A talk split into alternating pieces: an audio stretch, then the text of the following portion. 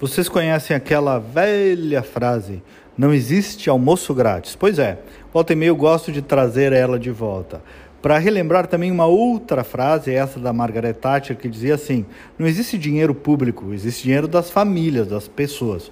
O Brasil e muitos países, durante muito tempo, esqueceram essas lições básicas que sequer são ideológicas, são matemáticas mesmo, são operacionais. E a máquina pública foi inchando, inchando, a ponto que a casa começou a cair. O almoço grátis tirava dinheiro da janta.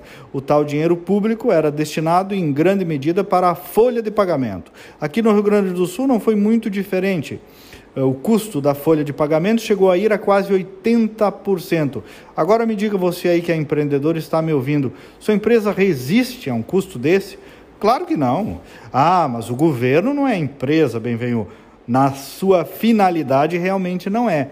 Mas nas contas, meus amigos, um mais um continua sendo dois. Não adianta querer teimar com isso. Mas, ao longo do tempo, algumas corporações públicas e até mesmo privadas, algumas ONGs, empresas, se organizaram em grupos de pressão em torno do Estado e começaram a sugar muito para si grande parte desse dinheiro público esquecendo do povo. E quase ninguém teve coragem de enfrentar por muito tempo, porque sempre pareceu que dinheiro público não tinha dono. Só que tinha, era o dinheiro da estrada, da saúde, da polícia, da escola, o meu e o seu dinheiro do dia a dia. Enfim, Há hoje já no Rio Grande do Sul, desde o governo Sartori, um veso de reformas muito consolidadas de sim enxugamento da máquina pública, diminuição de custos secundários desnecessários.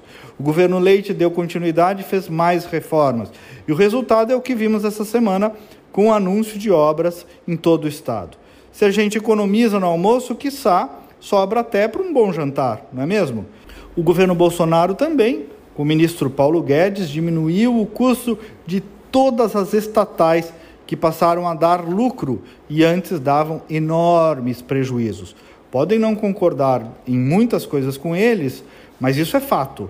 Ontem, um levantamento do Tesouro mostrou que, pela primeira vez em décadas, o governo federal diminuiu o custo da folha.